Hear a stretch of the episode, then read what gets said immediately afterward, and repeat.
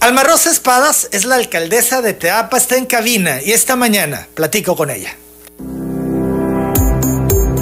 López de Antes, la firma de abogados, auditores y contadores más reconocida del sureste, presenta la entrevista con Emanuel Civilla.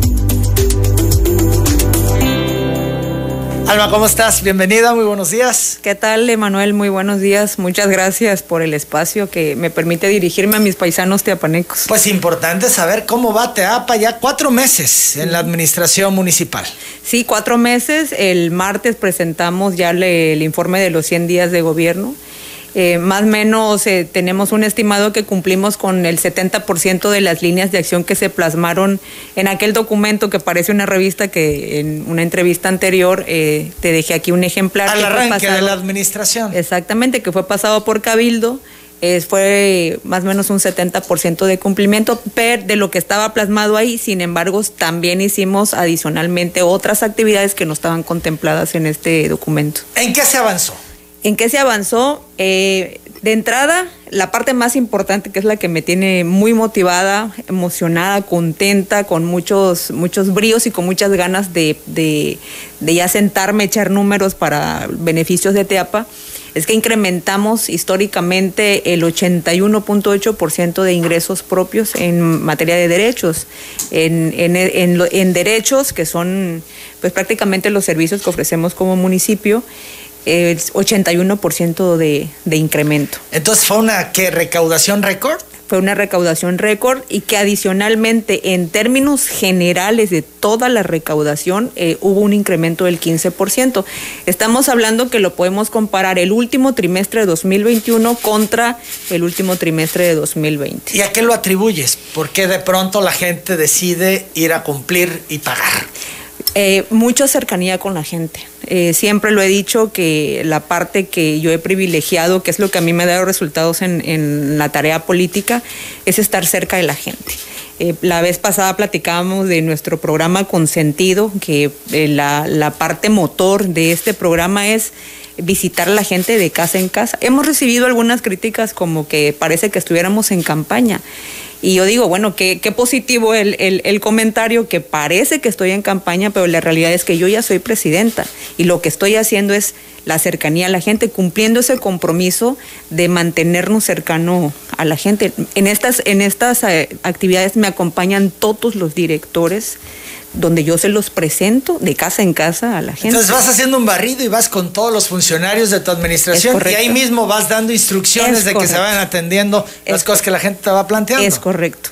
Eso nos da estadísticas, nos da información, tenemos un sistema en el que capturamos absolutamente todo lo que nos piden, nos dicen, y eso nos da estadísticas y es lo que nos ha permitido una buena planeación en cuanto a los programas que como municipio debemos emitir, independientemente de los servicios municipales. ¿De qué tamaño es el rezago que tiene TEAPA?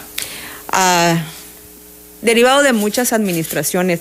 Yo creo que el rezago más grande que yo he encontrado es en el tema normativo.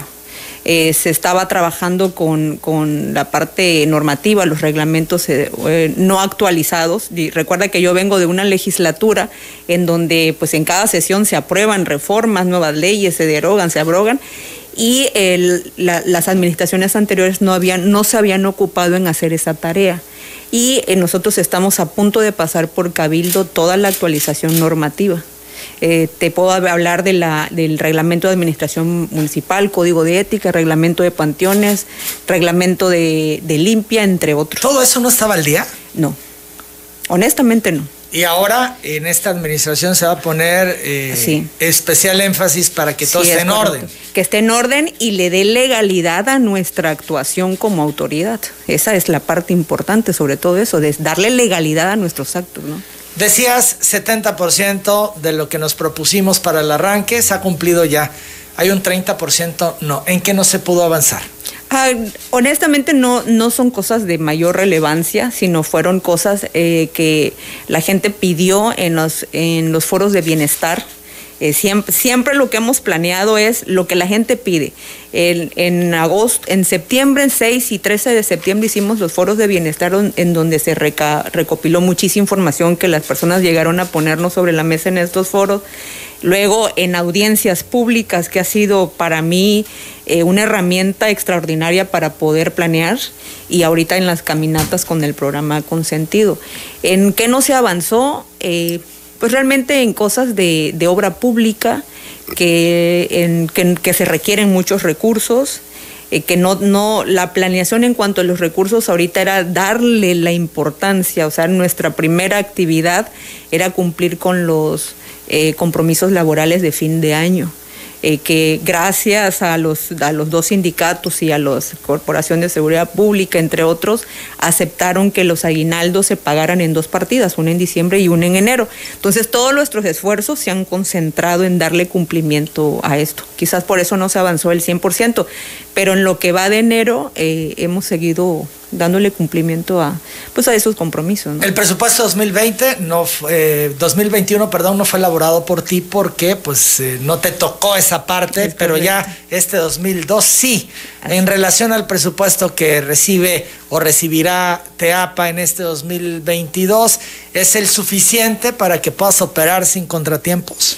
Ah, puedo decir, ah, sin pena la crítica, sin temor a la crítica, que ningún dinero es suficiente para darle cumplimiento a todas las necesidades del pueblo. Sin embargo, ese incremento de la recaudación que hemos tenido, me preguntabas a qué se debe, al esfuerzo del ciudadano, a que está viendo sus impuestos invertidos, no gastados, sino invertidos en el pueblo y pues eh, a, la, a, la, administración, a los servidores públicos que nos acompañan en esta tarea están haciendo lo propio. También mi reconocimiento y agradecimiento para ellos. No están haciendo lo propio y estamos incrementando eh, la recaudación. Decirte que lo que va de enero ya casi tenemos 3 millones de pesos en recaudación propia. TEAPA, tengo entendido, no tiene adeudos en el registro de la deuda pública. ¿Esto es, no tiene empréstitos contratados? No, no lo tiene. ¿Y está pensando la alcaldesa contratarlos? No. No. Eh, no es necesario. Hasta este momento no. Hasta este, a menos que dentro de las mismas cercanías de la gente, que salga entre las estadísticas alguna alguna obra eh, de, eh, que sea muy importante, que sí las hay, de hecho sí las hay, que no nos alcanzaría el presupuesto de un año para, ejemplo, componer el tema del agua, eh, quizás sí, pero en este momento no hay plan de contratación. ¿Qué va eh, pasando con el tema de los laudos, Alma? Eh, tenemos por ahí ya próximos a, este, a entregarnos, a a concluir más o menos 5 o 6 millones de pesos que vienen de varias administraciones anteriores. De 12.4 millones más o menos, que es el saldo que entiendo tiene Teapas de los municipios que menos problemas de laudo tiene, en comparación, por ejemplo, de Paraíso, que tiene más de 200 millones. No, aquí no es tanto. Y lo que está próximo a concluir, eh, estimamos que es entre 5 y 6 millones de pesos. Sin embargo... Pueden eh, negociar, en su momento hablamos y que no se le dio un tratamiento adecuado al proceso legal y que por eso, bueno, se complicó, pero bueno, también decías que se iban a meter al asunto jurídico para pues tratar de llegar a un acuerdo con los trabajadores y que fuera algo justo y correcto. Sí, de hecho eh, hemos tenido hasta la fecha cuatro desistimientos precisamente por esa buena negociación y porque hay conciencia de parte del, del, del trabajador en este caso porque finalmente, mientras más alargue el proceso, digo, hay casos en los que el demandante pues ya falleció, entonces bien dicen que aquí aplica mejor este que un, un buen pleito, que como está un buen arreglo que un mal pleito, algo así. Entonces aquí sí se ha visto esa parte. Al menos cuatro han desistido en lo que va de esta administración. Entonces el tema de laudos no es un tema que hoy le preocupe a la alcaldesa de no, Teapa. Laudos no. Laudos no. Entonces, ¿qué le preocupa? ¿Qué me preocupa? El agua.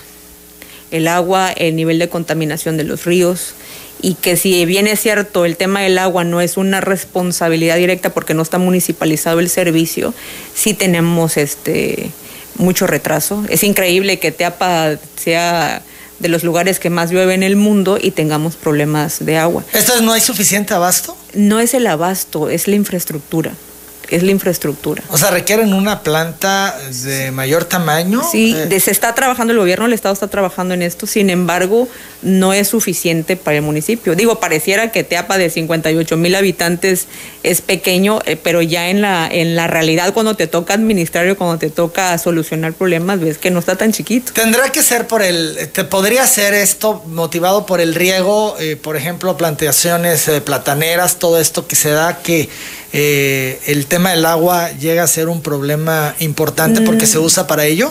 No, no creo que sea el riego. Más bien lo que lo es las descargas de aguas residuales eh, que van directo al río. Por decenas de años así ha sido. Eh, un río entonces sumamente contaminado. sumamente contaminado, lamentablemente sí. Esa es una gran preocupación. Y ahí es donde te digo que, digo, los números se me dan que ni el presupuesto de un año alcanzaría para solucionarlo, al menos en esto, lo que resta del periodo. Y tan bonito todo el río y todo el Sí. entorno en Teapa, Sí, la sierra, correcto. caray, es una Es pena, ¿no? Que se esté envenenando el agua. Es correcto. Sí. Pues ahí estamos trabajando Y, en eso. y de esa Queremos- agua, de ese río es donde se le dota a la población de agua. Sí, potable. pero pasa por una planta, por- pasa por tratamiento de, de agua antes de, de convertirse en agua para consumo humano. Entonces, vamos a entenderlo bien, Alma. En Teapa, la planta que hay para abastecer de agua, ¿es suficiente? No es suficiente. eh, ¿Necesita ampliarse o hacer una nueva? necesita una nueva, bueno, no solo una, necesita varias. Incluso hay es- comunidades o colonias que tienen pozos, pero que en algún momento estos van a dejar de, de dar el servicio que dan. Algunos que se hicieron y que no cumplieron con su, funcio- con su función. Y pues el tema de la reciprocidad también por parte del ciudadano, ¿no? Entonces ahí, eh, pues nadie quiere pagar agua, sin embargo, este, precisamente por el mal servicio que hay. Pero el mal servicio se debe en gran medida a la infraestructura que es completamente obsoleta. Son las 8 de la mañana, 44 minutos, infraestructura obsoleta. Entonces, lo más urgente hoy en Teapa es una planta de agua. Es correcto, eso, darle solución al agua. Tenemos por ahí algunos planes, en alguna ocasión platicamos también acerca de un foro del agua, Eh, es parte de lo que queremos hacer, el foro del agua, que vengan especialistas, que no, no por no vivir en Teapa no pueden darle solución, sabemos que eh, los holandeses son eh, la autoridad en este tema. Y pues bueno, hacer ya sea un foro nacional o internacional, pero el asunto es eh, por lo menos tener un diagnóstico y posibles soluciones al tema. Hablas de descargas residuales y que por eso se está contaminando el río. Sí. ¿Cómo resolver el tema de las descargas residuales? Eh, drenaje, el drenaje, hay, fíjate, ahí tocaste un tema importantísimo. Eh, en pláticas con el arquitecto Padilla, que ha sido un buen amigo para Teapa, eh, está la- el plan de la construcción de una PETAR, una planta de tratamiento de aguas residuales, precisamente para antes de regresarlo al río, pues ya regrese tratada. Pero para eso se necesita un terreno de 12 hectáreas que dentro del fondo legal del municipio, dentro del patrimonio municipal, no existe ese terreno. Entonces, está, y aparte tiene que ser un terreno con ciertas características. Estamos en ese proceso. Ya encontramos un lugar adecuado, ya encontramos a alguien que además esté dispuesto a vender, porque ese es otro. Lugares adecuados hay muchos, pero no están interesados en Y vender. vender a buen precio. Sí, y vender a buen precio. Pero como municipio tenemos que orientar los recursos. Entonces ahí es donde estamos haciendo la evaluación. Eso justamente ayer se lo puse sobre la mesa con, eh, con las direcciones técnicas. Eh, respecto a hacer el compromiso con el vendedor por parte del municipio, gracias a ese incremento de los recursos propios, para poder hacer eh, ese compromiso y comprarlo y eh, ponerlo a, disposición. No solamente el tema del APETAR, sino también el tema del hospital regional. Es de un nuevo hospital regional en Teapa. Estaba programado para un terreno que es propiedad del Estado, eh, pero al final de cuentas resultó que no es apto para el hospital. Entonces, el, el hospital y la PETAR son dos proyectos que pueden ir de la mano, que pueden construirse en el mismo terreno. La parte más importante eh, es que ya tenemos a alguien que está, que tiene el terreno adecuado, así perfecto para estos dos proyectos y que además está dispuesto a vender. Lo único que nos falta son los recursos, pero bueno, estamos trabajando en eso, que es lo que a mí me tiene muy contenta. Las 8 de la mañana, 46 minutos. Vamos a la pausa, regresamos, seguimos platicando con la alcaldesa de Teapa, CFE.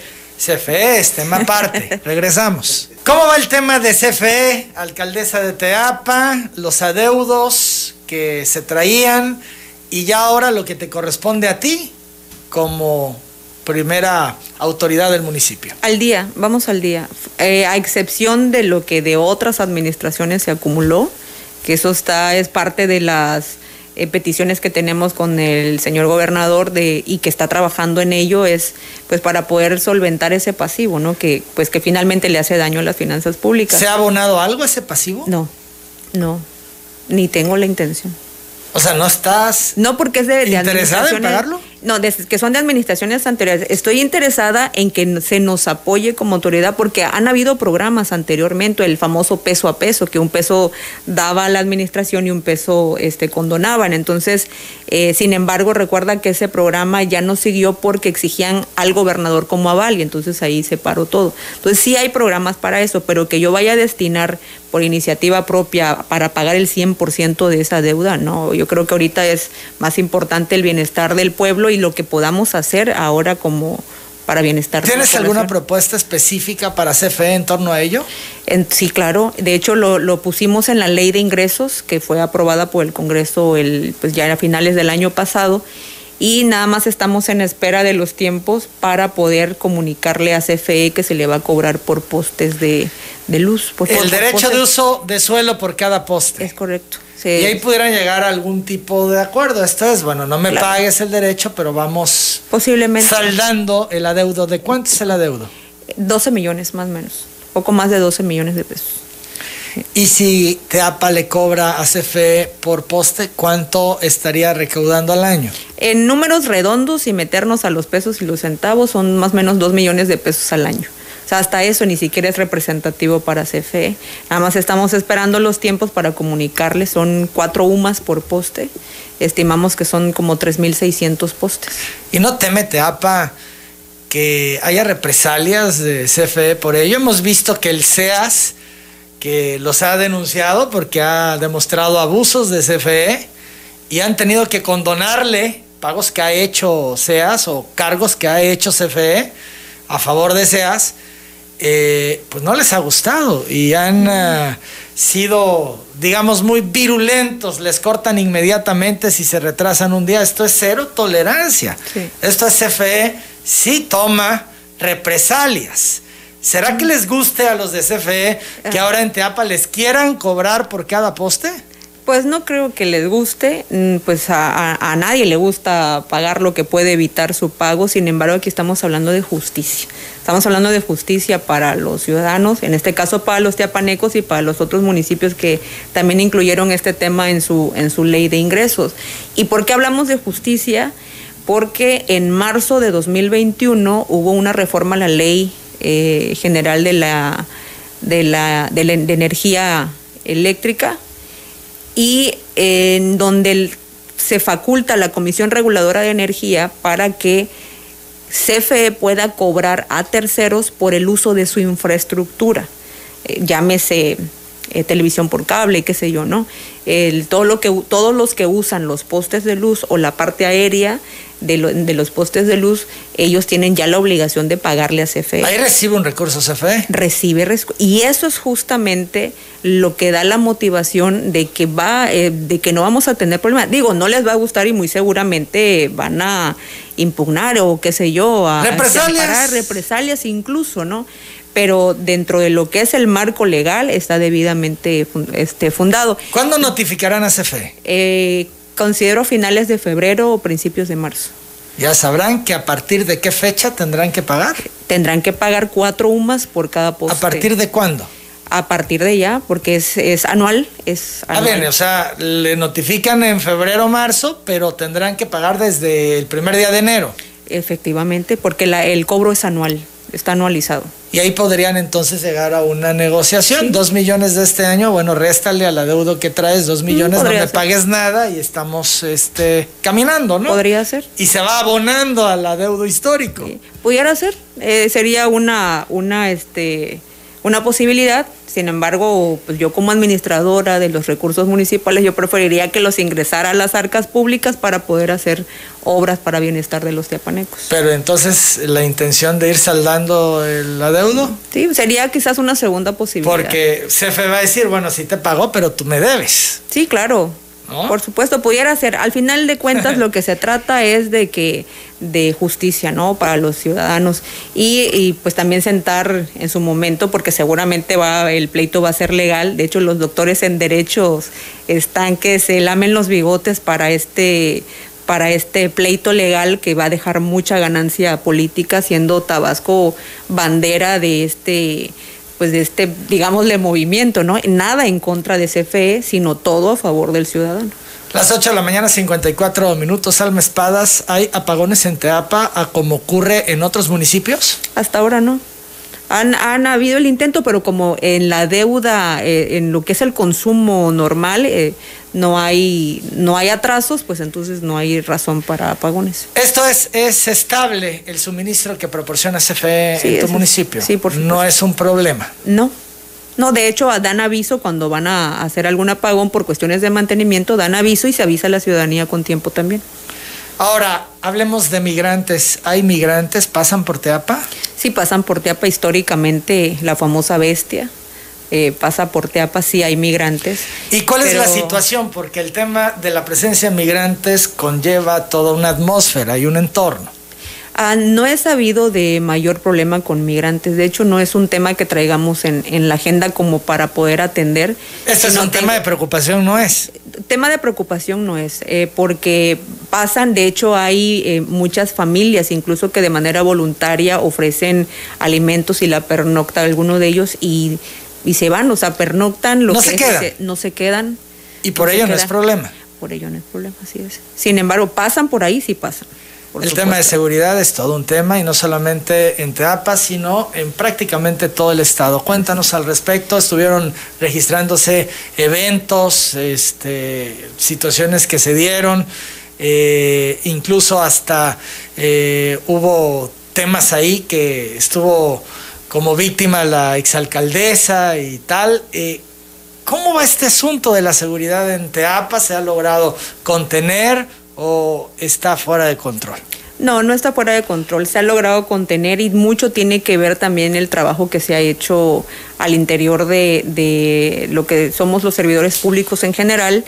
Y en el caso de seguridad pública, eh, está haciendo lo propio, está, hay mucha cercanía con el ciudadano hemos, este, se han hecho grupos de WhatsApp para poder estar en comunicación directa con el ciudadano y no ha pasado a mayores más que las eventualidades y la parte que más afecta a Teapa es el robo a transeúnte.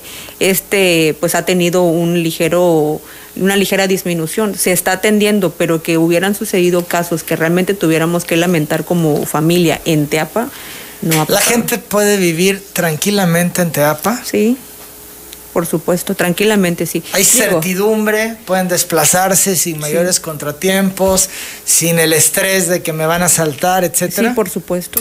pues es parte de, de mm, del estilo de vida del tiapaneco, sentarse en las tardes en las puertas de sus casas, caminar, ir al mercado. El mercado es un lugar en donde converge cualquier tipo de, de sector social, económico, ahí es un punto de encuentro de toda la sociedad teapaneca.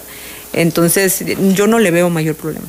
Tengo mis notas, lo que en su momento ventiló el gobernador Adán Augusto López, eh, de un litigio, de un terreno donde está edificada la Biblioteca Pública Ingeniero Félix Fulgencio Palavicini, en Teapa, luego que un expresidente municipal escrituró a su nombre el predio en lugar de hacerlo a nombre del ayuntamiento. Háblanos de este tema. Está, sigue en litigio, no ha concluido. Desafortunadamente retrasa aún más el, tema, el hecho de que tanto el presidente que menciona como eh, su esposa fallecieron ya. Entonces esto ha complicado un poco la situación. Sin embargo, la posesión del inmueble la sigue teniendo el municipio. Eh, por muchísimos años. Te puedo hablar que, serán 35 años más o menos, la ha tenido esa posesión el, municipio, porque incluso antes de, antes de ser biblioteca era un parque, digo porque yo vivo muy cerca de ahí, era un parque al que pues, iba a todo el mundo, está al lado de la Casa de la Cultura, entonces era muy frecuentado ese, ese espacio en particular. Sin embargo, se sigue atendiendo. Bien, entonces es un tema que va para largo. Eh, yo creo que va para largo por el tema del, del juicio sucesorio que tiene pues los, los fallecidos, ¿no? Falta un minuto para las 9 de la mañana. ¿Qué viene para Teapa en los próximos meses? Ah, en los próximos días. Te puedo platicar. Eh, tenemos un programa que se llama Contribuyo. Eh, para mí ha sido como que el, un bebé eh, en el que estamos, estamos planeando, estamos criando, estamos formando y que estamos a punto de, de arrancar. ¿En qué consiste el programa Contribuyo? Es un espacio físico en el que se van a concentrar las ocho direcciones que generan eh, cobros que tienen que ver con los servicios municipales como son obra pública, catastro, eh, fomento económico, protección al ambiente al que le estamos dando la importancia de vida, protección civil. Y en general son ocho, ocho, este, ocho direcciones que van a estar ahí con sus sistemas que van a ser ocho asesores. Eh, aunque sea increíble, hay ciudadanos que llegan a pagar sus contribuciones eh, y se van, no solamente se van sin pagar, sino que además se van molestos porque no hubo quien los ayudara, que los asesorara, que le diera ese, ese dato que hace falta para que pueda hacer su pago. Ahí es donde va a converger todas estas asesorías, todos estos servicios, de tal modo que adentro de este espacio estén ocho asesores para que vayan a, a este hacer su si tiene que ver algo con el predial y no lo puede pagar porque le dicen que hay un adeudo o algo ahí va a ver el asesor y les va a poder orientar y va a decir se resuelve así y ya va a poder pagar exactamente. Y el, el, el la digamos que la fachada de este, de este, este espacio físico es como si fuera un banco, son cuatro cajeras que van a estar ahí. Entonces, después de pasar con el asesor, que ya les entregue la documentación, incluso hasta un expediente, no sé lo que haya, puedan pasar a caja y hacer su, su pago, ¿no? Ahí es donde se va a concentrar. Y posteriormente, eh, si esto va bien, marcha bien, queremos dotarlo de patrimonio propio, de personalidad jurídica, para que se convierta en algo como que es el SAT de Hacienda, desde la Secretaría de Hacienda, aquí sería nuestra área de contribuciones. Se llama Contribuyo y es parte del programa Consentido, que es nuestro eje recto. ¿Y este cuándo iniciará? Eh, estaba planeado para el primero de febrero. yo creo que sí iniciamos el, primero, sí, sí iniciamos el primero de febrero, ya está lo que es la obra, está a punto de concluir. Están trabajando los tres turnos eh, la, la empresa que se, que se contrató. Y la parte más importante es que está construida con recursos propios, justamente de esa recaudación propia. Entonces, no era, no era una obra que estuviera contemplado dentro del eh, plan de 2021, sino es algo que se planeó pues, siempre pensando en la atención al ciudadano, que, que, que reciba toda la atención, pero que también sus, sus, contribuciones las vea aplicadas, las vea invertidas en el pueblo. Entonces, yo creo que el día primero de febrero, si la parte técnica que tiene que hacer el, el cuanto a los sistemas, las aplicaciones, porque van a ser, de momento va a ser un acceso vía remota en lo que se desarrolla todo, la, todo, todo lo que es el andamiaje de tecnologías de la información. Las 9 de la mañana con dos minutos, Rubicel Robles Vargas de la ranchería Mariano Pedrero, primera sección de Teapa, te felicita Alma por los 100 días de trabajo. Lidia Hinojosa Vinagre también te saluda y te felicita. El licenciado Roberto Buchot Alcudia te saluda. Yo agradezco mucho tu presencia, que nos vengas a contar cómo va Teapa y bueno, esperemos que sigan avanzando. Gracias, Alma. Muchas gracias a ti, Manuel, y un saludo a todos mis amigos teapanecos. Las 9 de la mañana, dos minutos, es la alcaldesa de Teapa, Alma Rosa Espadas. Yo la pausa, regreso con más.